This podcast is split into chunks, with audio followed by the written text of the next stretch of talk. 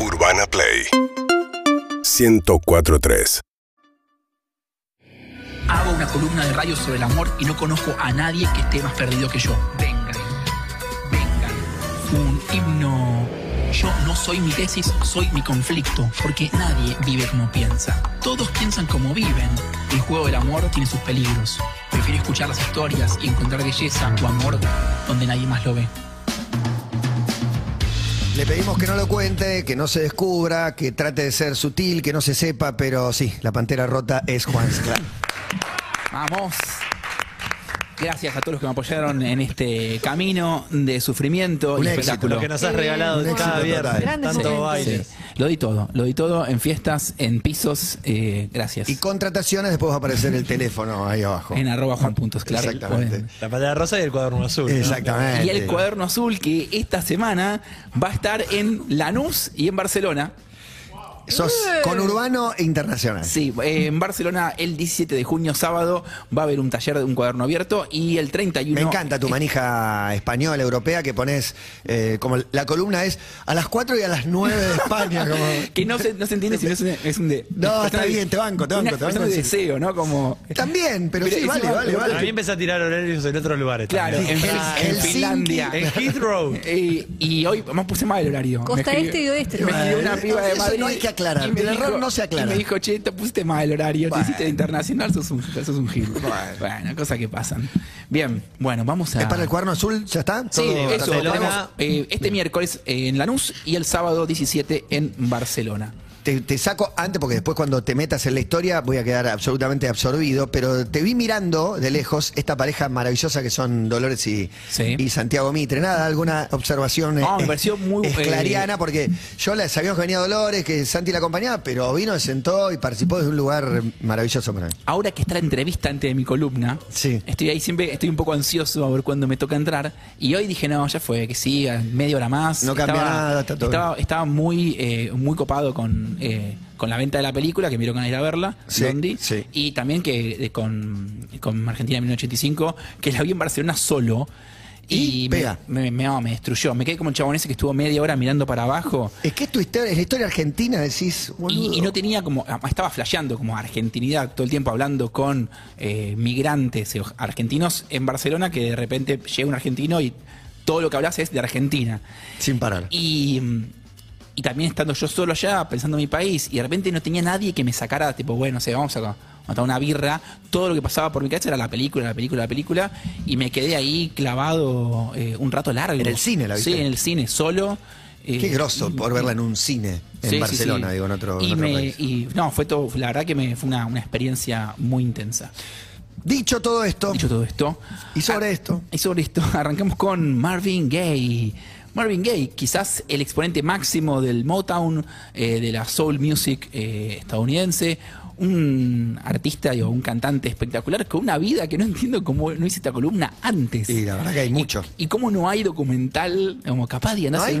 No. no hay documental, no hay buenos, no hay, no hay el documental, no hay gran documental de, de Marvin Gaye porque hay mucho quilombo. En realidad hay un, hay un documental muy bueno sobre Motown y, y donde cuenta ese principio, la historia de él y de ella, y Sí. ahí está muy bien contado. Y también, perdón, 1971, documental eh, Claro, sí, sí, sí. que tiene a musical. Capay en el medio, ahí también hay una parte sobre ese año y Marvin Gaye. Bien, pero no hay, eh, tampoco hay una narración eh, unificada, porque más allá de que la biografía de, de Marvin Gaye fue escrita por la misma persona que hizo el libro de su segunda esposa. Así que hay, hay como ahí hay una narración unificada, pero eh, los hermanos, eh, hay mucha disputa. Entonces, eh, no sé, eh, hubo, eh, se habló de hacer una biopic y de hacer una serie que al final nunca se hizo por quilombos legales. Vamos a arrancar por el plato fuerte, lo que hay que sacar rápidamente de la historia porque si no te come. Y es que Marvin Gaye II, porque ese es Junior, es el hijo de Marvin Gaye I, muere a manos de Marvin Gaye I de dos tiros. Em, dos tiros que le pegué el primero de abril del 84. Su padre era un pastor pentecostal que lo fajaba fuerte y a diario, muy severo, muy estricto con las enseñanzas bíblicas, y que además tenía un costado perversón. Lo que hacía era, te voy a pegar, y empezaba como a sacarse el cinturón, de a poquito. Entonces lo torturaba y, y duraba como media hora, 40 minutos de la, de puta, qué la, crueldad. de la previa a fajarlo. fajaba a Marvin y a todos sus hermanos y todos eh, se hacían pis en una cama. Eh, según ellos, producto de la violencia sí. eh, doméstica. Bien, tampoco probaba que su hijo cantara fuera del coro. Marvin arranca cantando en el coro de la iglesia pentecostal y cuando el chabón quiere hacer otra cosa, el padre le dice, no, esto está, está muy mal. Súper severo, pero con un toque el personaje del padre se travestía. Y completamente, bueno, fuera de cuestionarlo, ¿no? Un padre golpeador. un padre golpeador, pero ¿Qué le vas a que, pero que le pintaba travestirse. No que yo juzgue travestirse, a mí me encanta hacerlo. No, jugamos con el golpeador. pero- y que, pero que además, ¿cómo te parás desde el punto de vista de una especie de moral evangélica estricta, pero a vos te pinta eh, vestirte de mujer y andar por así por el, por el vecindario? Bien, lo increíble con el asesinato de Marvin Gaye es que hay una hipótesis de que en realidad fue un suicidio, o una especie de suicidio encubierto. ¿Por qué? Marvin Gaye está en la casa de sus padres después de una gira, la gira de Sexual Healing. Él había estado viviendo en, Bélgica, donde trata de estar sobrio, de dejar las drogas, el alcohol. Vuelve a Estados Unidos, vuelve a tocar en vivo, obviamente al demonio con todo. Cuentan en, uno de los documentales eh, medio truchos que dan dando vuelta que tenía en la gira llevaba un predicador y un dealer. Entonces tenía un cuartito para el señor que le, le hablaba del Para evangelio y otro que le vendía Agarraba un falopa. montón de guitas y era el mismo. Sí, y hubiera ganado un montón de guitas y dejaba la droga. De hecho, Marvin Gaye se gastó todo su dinero eh, en drogas, gastaba en cualquier cosa Y el resto lo malgastó. y, y fue, Diría George Best. eh, fue exiliado fiscal. Eh, debía tanta guita al IRS, al fisco norteamericano. Todas malas son. Sí, que se fue Por para eso se, fue a. Bélgica. Se fue, claro, se va de Estados Unidos. De hecho, eh, es en, en Bélgica donde escribe eh, la What's se- going on? como la segunda parte de su, de, de su música, que es distinta a la primera, más en R&B, es ahí en Bélgica, las primeras máquinas de ritmo y todo los usa él. No, ahí, ahí escribe Sexual Healing. Claro. Eh, Impresionante. Esta, esta es, eh, que es la, es la etapa final de, de su carrera. Marvin Gaye había ya tenido tres intentos de suicidio. Eh, uno eh, fue saltando de un auto en movimiento, que nunca lo logró, ¿no? Eh, otro fue con un arma de fuego, un amigo lo detuvo, y uno intentó, se- comió 28 gramos de cocaína. Eh, llegaron a hacer un lavaje y lo salvaron. Nunca logró matarse. Venía hablando de matarse. Y cuando está en lo de los padres, o sea, después de la gira de Sexual Healing, se va a vivir con los padres. Nadie se entiende, muy bien por qué, porque no es que va como a rehabilitarse. Sigue tomando. Hay minas en el jardín todo el tiempo gritando Marvin, Marvin. Y el padre que lo quiere matar. En un momento los padres se empiezan a pelear. Algo muy común entre ellos. Y Marvin se mete en el medio. Se mete en el medio, empiezan a pelear y se van al cuarto donde el padre tenía el arma que le había regalado Marvin. Es decir, la puesta en escena en la cual el padre saca el arma, la arma él de alguna manera. Se fue a vivir con los padres, se metió en el medio de una pelea que era por un seguro. No es que eh, había una gran pelea doméstica. Se empieza a pelear, sabe que el padre es violento, sabe que el padre le tiene bronca, sabe que tiene un arma, va y lo busca. Y el padre saca el arma y lo mata. La hipótesis de los hermanos, sobre todo de Marvin, es que fue una especie de, eh, de puesta en escena para no matarse él. Y que el padre fue, eh, le hizo un mercy murder, un asesinato de piedad. Piadoso. Sí. Claro. Eh, por supuesto que su viuda dice, no, nada que ver, fue un- el padre demente y lo mató, punto. Pero hay discusión acerca de si ese asesinato, el padre que le pega dos tiros, en realidad no fue la manera que encontró Marvin Gaye de suicidarse. La manera de ir en busca de la violencia. Bien. Entonces, eh, él detestaba al padre desde siempre, amaba a la madre.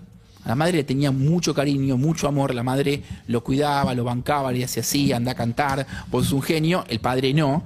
Y, mm, y la figura del padre, que lo termina matando, está todo el tiempo presente en su vida diciéndole, eh, esto está mal. Está mal, está mal, está mal. No tenés que cantar, no tenés que ser como sos, eh, tenés que dejar el sexo, tenés que dejar las drogas. Y de hecho hay una escena en la cual Marvin Gaye quiere probarle su valor a su padre y le lleva una valija con un millón de dólares. Eh, y le dice, mira lo que tengo. Y el padre le dice, ¿de qué sirve ganar el mundo si has perdido tu alma? Y chao, y se va. El padre nunca jamás lo aprueba, nunca más, nunca le da eh, ningún tipo de aprobación, ni de amor, ni de nada. Bien, dentro de todo esto, este arco que comienza con el chico en la iglesia evangélica pentecostal y termina con el asesinato, en el medio está la vida amorosa de Marvin, que es también un festín de cazador solitario, porque es una bizarreada tras otra. y un par de cosas que me parecen muy interesantes. Empezamos con su debut sexual, que es eh, ya grande, con una prostituta, cuando él sale de la Fuerza Aérea. Le pasa a Marvin, que venía del mundo evangélico muy estricto, y de repente dice, chao, hay un mundo del puro placer, del puro sexo, quiero esto. Y se transforma en un consumidor muy asiduo de prostitución a lo largo de toda su vida. Por supuesto que cuando el movimiento típico es te de, tu, de la iglesia y aquello en lo que crees, te entregás a lo otro y en un momento pega la vuelta la culpa, pega la vuelta el peso de la crianza y él se le pasa toda la vida intentando reconciliar esas dos cosas, queriendo hacer eh, una música que fuera popular, pero que también satisficiera a su padre, eh, tener sexo con mucha gente. Marvin Gaye se acostó con todo el mundo. Todo el mundo era hermoso, no sé si lo tienen presente. Me parece hermoso. Es un señor muy bello, muy bello, muy sensual. Y también debe tener una familia, de ser un padre, querer como eh, sintetizar esas dos cosas. Spoiler, no lo va a lograr. No lo logra. Bien. Llega a su primera gran relación, que es el matrimonio con Ana Gordy. Ana Gordy es la hermana de Barry Gordy, que es el presidente de Motown Records. O sea, es- Ya tenía nombre y apodo, imagínate. ¿no? Excelente. y se ponen, eh, es un vínculo muy interesante porque ella le lleva 17 años. Él tenía 20, ella tenía 37. Era una especie como de, de mamá, porque lo tenía, lo cagaba pedos. De hecho, lo fajaba también. Eh, le pegaba al pobre, al pobre Marvin. Y Marvin eh, hacía cualquiera. Y se acostaba con medio mundo. Y entre las personas con las que se acostó Marvin Gaye está la hermana de su esposa. Ah, ah, No, oh, no. hizo un No, silencio. eh, es que terminó siendo no tan grave, era gravísimo. Era gravísimo, pero, pero su hermana Es directamente. grave porque tiene La 16 cuñada. años y la embaraza, No. además. 16 la embaraza y la otra tiene 37. Sí. Y termina Qué la- desprolijo, y te- bien. Qué muy- gap los, los padres de la, de la esposa, ¿eh? Tipo una de Terrible. 30 y pico y una de Todo muy 16. desprolijo. Acá ya tiene 20 25 Marvin cuando eh, se acuesta con eh, su cuñada, que tiene 16, y adoptan al niño. Y le ponen Marvin Gaye tercero. Entonces, eh, O sea, la- ¿Lo adopta quién? ella ¿La va hermana? a criar a su ellos, sobrino. Marvin Gaye y su esposa, Adoptan adoptan al hijo de su hermana. Al hijo de su hermana con Martin Gaye. Que ¿Y su hermana? nadie- que no, tenía 16 años, le dijeron volver al colegio. A los dos años dijo devolverme a mi hijo. No, no, no. Eh, de hecho, tercero. no, no, no, lo, eh, lo dio en adopción, lo adoptó su, lo adoptó, Está bien, sí. lo adopta entre- su padre. No, pero está bien, pero vos, el proceso de adopción, vos eh, soltás, das en adopción, etcétera, y después podés ir a buscar la historia, pero en general se alejan, no viven en la misma casa o es tu No, cuñado. bueno, pero hay muchas es tu pariente, historias tu de- tía. del- Ahora eh, sos la tía, ¿eh? No son más Pero la hay mamá. muchas historias familiares en las que después de esta cosa que vos pensás que tu tía es tu mamá, pero en realidad Sí, era- sí, es- sí, sí. Y, y crees este que tu caso lo padre. saben, no y, es que no lo y saben. crees que tu padre adoptivo es tu padre adoptivo y en realidad padre es tu padre y de es tu verdad. padre. No, todo muy desprolijo en la vida de Martin Gay. eh, No, no, Marvin. Marvin. No me metas a mí. ¿Quién en dije? esto. Martin. Dije Martin. Martin. Bien, no, todo muy, muy, muy profundamente desprolijo. Y uno dice, bueno, quizás has aprendido la lección. No tenés que acostarte más con niñas de 16 años. En el 73, Marvin conoce a Janice Hunter, que también tenía 17 añitos. Pero, hermano. Él seguía casado. Y la trae un amigo de la mamá, la lleva a la grabación del disco. Estaban grabando eh, Let's Get It On. Y ella estaba ahí, eh, a pleno enamorada con él, viendo su ídolo, lo, lo amaba desde chiquita. Y el, el señor que la lleva, que es el amigo de la madre, le dice, yo soy el papá, medio como queriendo poner un límite. El tipo se va al baño, desaparece un momento y le dice, eh, ella le dice a él, en caso de que quieras invitarme a salir, ese tipo no es mi padre. ¿Y qué hace Marvin? La invita a salir. Vamos. Vamos. Bien, ¿qué dijo Janis cuando lo vio por primera vez? Su cara expresaba la misma delicadeza en sus canciones. Una promesa de que la vida podía ser elevada, elevada hacia una melodía y enmarcada en la armonía. Una vida que jamás tiene que ser áspera. Obviamente, si algo que es la vida con Marvin Gaye, es áspera. Asperísimo. Bueno, Marvin flashea, le cuenta a un amigo que esta es la chica que salió de sus sueños. Eh, no sé, una vez les pasó. Eso de eh, encontrarse con alguien y decir, yo eh, me Sí, imagino. sí. Te soñé. Yo, te me ima- imaginé yo me, así. yo me imagino, la gente que, como, a mí me ha pasado una vez decir, como, eh, como, la, la chica que yo me imaginaba que me gusta se parece a vos. Eh, bueno, flashea Marvin y se pone un toque posesivo y celoso, un poco nada más, y le dice, deja el colegio. Porque la chica todavía estaba en el secundario. Y le dice, porque yo te puedo enseñar todo lo que tenés que saber de la vida. Y porque además no quiero que estés con chicos de tu edad, quiero que estés conmigo. Bueno, perfecto. Cuestión que el vínculo, como uno imaginaría con Marvin Gaye, es muy sexual. Y cuenta Janis. El poder explosivo de nuestra unión sexual era increíble. Hacíamos el amor en cada oportunidad, noche y día. Conocíamos cada pulgada de nuestro cuerpo. Nunca usábamos anticonceptivos. Estaba claro que Marvin me quería embarazar. Y efectivamente lo logra dos veces. Y para cuando ella cumple 20, ella ya tiene dos hijos. Ah, perdí la cuenta con Marvin Gaye. ¿Ya tiene cuatro? No, No, tres, tres. tres. Tres. Este es el, este es el tercero. Uno Ok, ok, que, lo, ok. que lo- Sí, sí, el hijo de su- adoptó de tía. que... Exactamente. Me mareé, pero no importa. es, eh, está su- permitido marearse con la cantidad de reproducciones de eh, Marvin Gaye. Bien, a todo esto, y muy celoso, muy posesivo, bastante violencia, y además adicción al crack, eh, a la merca y un consumo, eh, un toque problemático de marihuana. Bien, como conté, se la gastan toda la guita. Eh, hay una historia con un sauna que compra una casa, la tiran abajo todo el interior y ella le pregunta, bueno, ¿dónde vamos a dormir? Y el chaval hace entrar un camión con un, con un sauna. Instalan el sauna en la parte de afuera, se vamos a dormir acá. El sauna prendido. Sí, como todo una especie de sinsentido de gastar plata eh, sin ningún... Nada tiene gollete en la vida de Marvin Gaye. Bien, se le gasta toda eh, en gastos idiotas, en drogas, y llega el divorcio de su primera esposa. Me gusta que lo separaste los gatos y... Y cuando llega el divorcio de la, de- de la esposa, no tiene plata. Y los abogados arreglan algo. Le dicen, bueno, la guita del próximo disco es todo para Ana. Es todo para vos. Entonces, ¿qué hace Marvin? Disco de mierda. Saca un disco de mierda que se llama Here My Dear. O sea, así como acá tenés. Y que no me entendí un carajo. Ahora los, los fans de Marvin Gaye eh, Reivindican ese disco. Reivindican ese disco como un disco genial que nadie entendió, pero bueno, un disco de mierda que nadie no compró nadie. Habíamos hablado entonces de que Marvin quería reconciliar eh, el deseo con lo divino y en- parecería que por momentos eh, de deslumbramiento, de enamoramiento, de sexo lo logra. eh, y le hace canciones a Janis, le hace canciones a la mina, pero todo le dura como, como siempre, ¿no? Digo, el- el- eh, Dios y deseo coinciden 25 minutos, como mucho, una semana, ocho meses, más de eso no puede coincidir. Y a medida que eh, el vínculo se vuelve más real, la piba tiene dos hijos, empieza a decaer el deseo del querido, del querido Marvin. Y mm, de hecho le, eh, le empieza a criticar por sus defectos postparto, por las estrías, por las tetas caídas. La piba, porque tenía 20 años y escribe en su biografía, yo sentía que mi juventud se había ido. Y la chica tenía Y 20 sí, años. Viviste rápido esa juventud. Bueno, pero Marvin quiere reactivar el temita del deseo. ¿Y cómo lo hace? Esto es lo, esto es lo que me maravilló. Activa la fantasía del cuckold. No sé si están No. al tanto de ese kink. No. El cuckold es. el Tampoco que- estoy al tanto de qué es King. Una perversión. Claro, una- Ok. sí, pero perversión suena como algo que está mal. Sí. Kink es una palabra más como bueno. Más algo un que-. Deseo. Un gusto Deseo. que te, algo Un que te calienta. Un gusto, pero que Un se sale. sheite. Un, Un prompt sería la algo, algo que, algo que te copa, pero que no está en- Porno dentro de lo normal. Bien, el cuckold es el tipo que se excita viendo a su mujer con otros. Entonces, y todo el tiempo el chabón gestionaba encuentros con otros tipos y con otras parejas para ver y sufrir y tener celos. Dicho, hay una escena que voy a leer que cuenta Janis en su libro After the Dance. No tiene detalles eh, sexuales explícitos.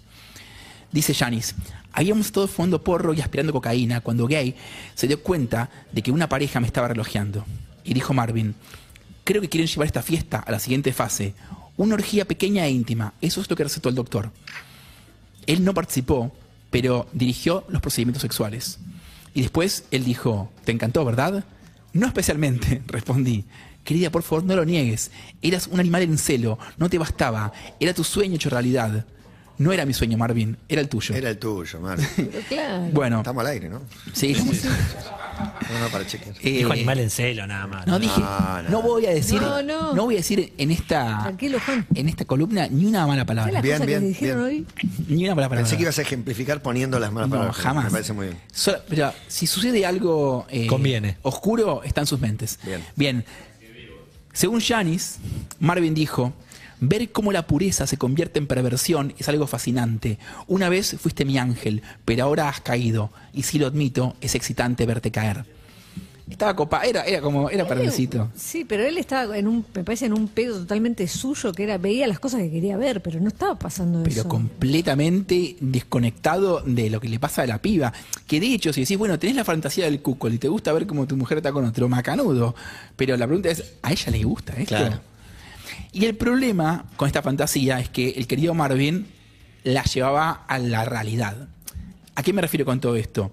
Siempre armaba escenas, pero una vez él insistía con que ella estuviera con un músico llamado Frankie Beverly. Le decía, dale, comete a Frankie Beverly, dale, dale, dale, dale. Ella que no, que no, que no. Y un día Frankie Beverly viene a la ciudad y se hospeda en un hotel. Entonces, ¿qué hace Marvin? Le dice a su esposa, te tenés que ir de casa porque tengo que trabajar. Te alquilé una habitación en un hotel. No va que el mismo hotel. No te puedo La creer que 308 del hotel al lado de Beverly. Frankie Beverly. y era de las habitaciones que están hechas para ir, viste, si vas con tus hijos. Con que una- tienen con una puerta. La puerta en el medio. Ah, Entonces, espectacular. de repente, medianoche, Marvin Gaye tira bajo la puerta, entra y los encuentra charlando y fumando porro. Y diciendo como, Pero viejo. viejo, acá no. Viejo, Qué decepción, acá había, papá. claro. Qué decepción. Como a mí nadie me mete los cuernos. ¿Por qué está pasando todo esto? El problema con las fantasías, o sea, banco las fantasías, por supuesto, todas, pero eh, si las dejas en el terreno de la fantasía. La fantasía del cuckold eh, la llevaba Marvin Gaye al plano de la realidad y se ponía violento. Eh, se ponía violento tanto que en un momento le llega a poner un cuchillo en el cuello a ella y le dice, este amor me está matando, te ruego que me provoques, provocame ahora mismo para que puedas sacarnos a ambos de nuestra desgracia. Ella no lo provoca, no hace nada, el chabón baja el cuchillo, se lleva a los pibes y se divorcia. Nunca más. Igual, eh, no, lo intentaron un par de veces más. eh, y, Pero Igual en ese ahí, que me ahí. provoques es para, Todas las para banderas rojas. matarse Para mismo matarla a ella y o para claro, No, matarla a ella. matarse ambos. Matarlos Sí. ma- a los dos. Est- Estaba, era muy violento y suicida Marvin Gaye.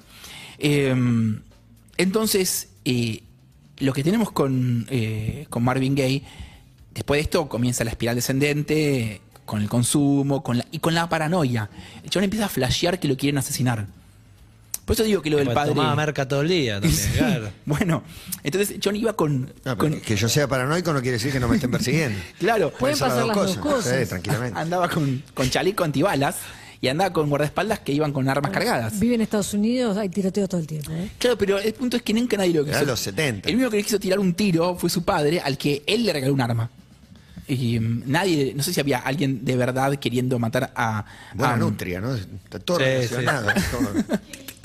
a Marvin, vuelta. a Marvin Gaye. Entonces, eh, que es como si Marvin Gaye se, se encargó de tomar sus fantasías sexuales y sus fantasías eh, tanáticas, mortuorias, y llevarlas a la realidad. La del cuckold, pero también la del enfrentamiento con el padre. Y en retrospectiva, si me pongo a pensar en todos los eh, rockeros y todos los músicos de los que hablamos, siempre tuvieron esto, pasaje al acto. Como siempre se encargaron de agarrar una fantasía que no había que hacer realidad y llevarla a la realidad. Como- y hacer como, y actuar en consecuencia de eso. Y sobre esto, es decir, sobre el temita de las fantasías eh, y, y pasar al acto o no pasar al acto, eh, escribí eh, un textito final. Ves a tu mujer besarse con otro. Nunca le decís tu mujer, jamás usaste esa expresión, pero ahora, mientras lo besa mientras los mirás, la sentís irremediablemente tuya y vos de ella. Abre los ojos y te mira. Vos no los tocas, pero ya son tres. Ella lo sigue besando, con amor, con ternura, con deseo también. Ves como apenas mete su lengua en la boca de él. Se miran en silencio y se siguen besando. Las manos van y vienen, la ropa cae, el pelo se mezcla. Sentís calor en las manos, vapor en la sangre y temblor en los pies. Tu mujer, nunca tuviste la necesidad de pensar la tuya, solo ahora que la puedes perder. Te sentís desposeído, traicionado. No importa que vos lo hayas armado, que lo hayas pedido, que casi rogaste que te dejaran ver. La querés perder, verla en brazos y manos de otro. Querés sentir la suave tortura del abandono. Tu corazón late como no latía hacía tiempo. Intenta escaparse entre dos costillas, estira la piel y dice que esto no es solo un juego y esto no es solo un deseo. La misma que te aburría, que te cansaba, que ya no te traía, ahora está radiante, perfecta, brilla y no es solo el sudor ni la saliva. Por ella querés cambiar, crecer, esforzarte, mejorar. Por ella harías todo lo que nunca hiciste en el día a día. No podés acercarte, no podés tocarla y no podés hablar. Ese es el trato. Verla entregada a otra, a otro, que sí la sabe querer, que le daría todo lo que vos no le podés dar. Otro que la mira y la quiere, que se despertaría agradecido cada mañana de tenerla a su lado. Te pararías de la silla gritando. La arrancarías de él, del paraíso ficticio que orquestaste en tu ansia de padecer. Ella abre un ojo y te mira. Quiere saber que seguís ahí, que no podés más, que si supieras cómo, te largarías a llorar. La vuelve loca verte así, arrastrado, retorciéndote por ella como una lombriz. Atrás queda la rutina, el cansancio, los años. Se siente amada, deseada, longuilínea y sin mácula, poderosa. En tu calentura masoquista se cobra venganza por el paso del tiempo, por el amor que mengua, por tu desidia diaria-. Nunca sintió tanto placer como con esa estocada, en su carne, pero en tu alma. Perro, piensa, insecto, alimaña, vos también sos mío. Como Marvin Gaye, nada te pone como perder. Él se va, ya cumplió su papel. Y ella, enrojecida, sudada, oliendo a traición, se acerca a vos, se inclina y te besa, el aroma más rancio y dulce, más fétido y perfecto, ella mezclada con él. Como Marvin Gaye, nada te pone como verla irse y verla volver. Y te besa, primero suave, después con furia y sin red. Te besa y te abraza, y el desgarro y el desprecio ahora es néctar y tacto que calma la sed, con sus dedos en tu pelo, pálidos huesos entre el castaño casi negro, renuevan el pacto. Vos sos su gusano y ella, tu mujer. Esto fue Cazador Solitario Marvin Gaye y esto es Through the Grapevine.